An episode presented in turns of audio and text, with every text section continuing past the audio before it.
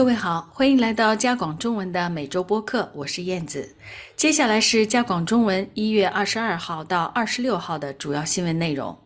台湾大选已在一月十三号尘埃落定，但是围绕着选举引发的讨论风波并没有停息。加拿大公民会创始人杨若辉谈他在台湾的观选感受。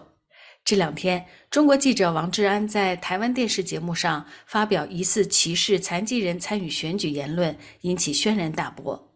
联邦政府宣布减少百分之三十五的外国留学生签证，攻读硕士或博士学位的学生不在其列。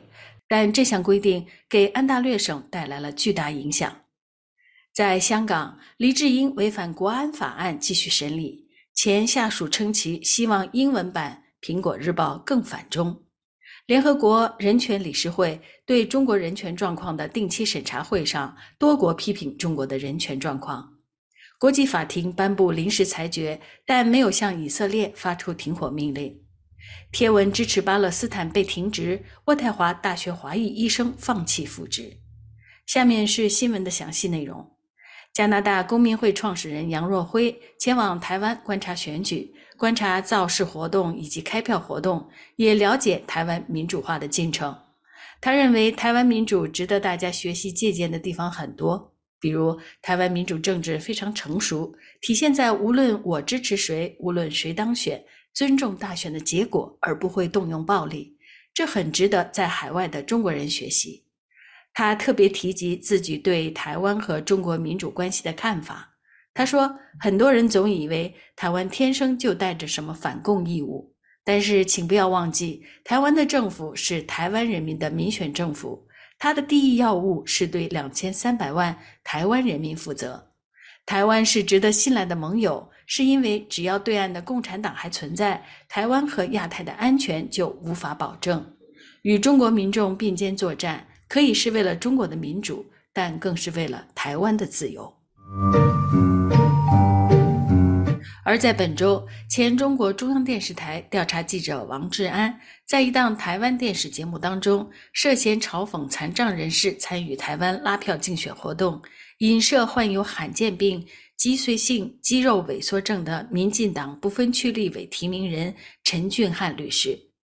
台湾移民机构进而发现，王志安违反了持中国护照旅游签证的条款，在台湾从事新闻报道以及政治活动。因而禁止他五年内进入台湾。连日本神户市的一位议员也转贴王志安的发文，表示收到很多讯息，得知王志安的言行让很多台湾人感到悲愤。陈俊翰则对媒体表示，他不能接受王志安对于身心障碍者的蔑视和嘲笑的态度。节目制作人在 YouTube 影片下方表示道歉。表示因制作上疏忽，造成部分内容对陈俊翰律师不敬。不过，王志安拒绝道歉，表示这是台湾民进党在打压他的言论自由。真正消费残障人士的是民进党的造势手法。事件依然在发酵中。联邦移民部部长米勒表示，联邦政府正设立外国留学生人数上限，为期两年。部分原因是为了减轻住房需求压力。米勒在新闻发布会上表示，增设上限后，预计2024年会批出约36万份留学签证，比2023年减少35%。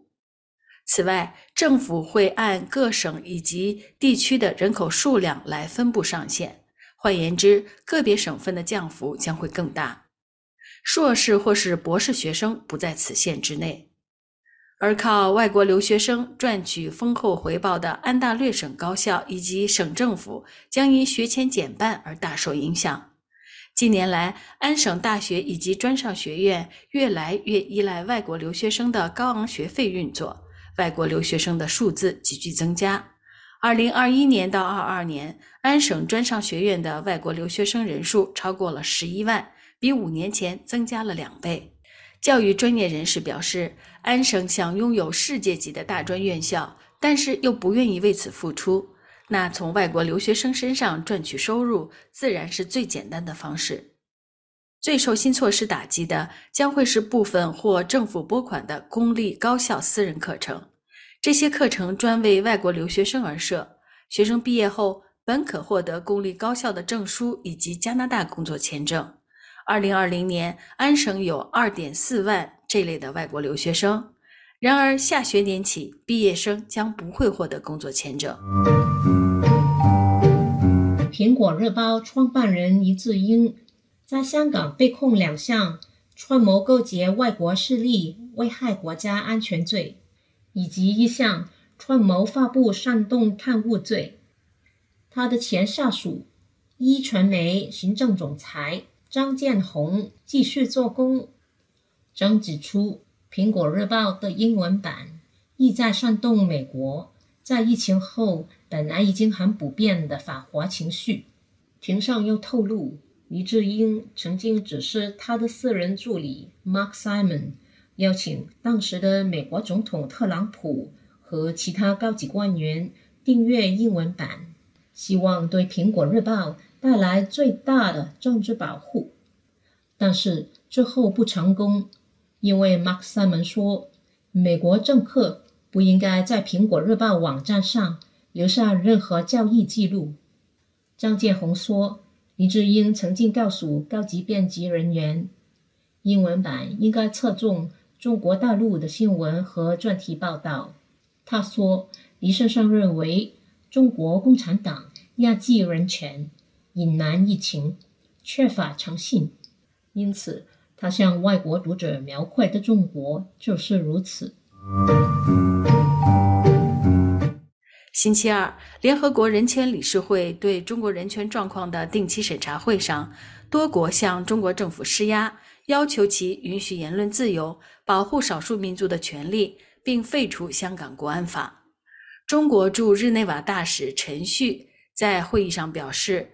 中国在消除贫困方面取得了进展，中国公民参与了民主选举，并保证宗教信仰自由得到保障。然而，多国代表团都利用短短四十五秒的发言时间批评北京的人权问题。加拿大大使诺顿敦促中国停止迫害捍卫人权人士、少数民族以及法轮功学员等。英国大使曼丽则呼吁停止起诉因涉嫌违反国安法而受审的《苹果日报》创办人黎智英，并停止强制遣返逃到中国的朝鲜人。美国大使泰勒提出了一份关注清单，并说：“我们谴责新疆的种族灭绝和反人类行为，以及为使海外人士保持沉默而进行的跨国镇压。”在海牙的联合国国际法庭星期五就南非政府指控以色列违反联合国种族灭绝罪公约一案颁下了六项临时命令，以保障加沙地带的巴勒斯坦人，属于紧急临时命令，而真正的案件判决可能需等待几年。南非政府要求法庭颁布临时命令，包括下令以色列即时暂停加沙的军事活动，但是法庭没有接纳。渥太华大学的住院医生葛义鹏去年十一月因多次发表和转发支持巴勒斯坦的帖子，引起该校医学院一名教师的注意和抨击。葛一鹏早前表示收到了复职通知，但是他并不打算重返该校。葛一鹏说：“事件令我受到极大的损害，我不知道该如何继续在这个机构工作。”去年十一月，渥太华大学收到关于二十九岁的葛一鹏医生的投诉，指他发表了一系列支持巴勒斯坦的帖子，其中涉及种族隔离和定居者殖民主义。感谢收听加广中文的每周播客，也欢迎登录我们的网站订阅我们的每周新闻。下次节目再会。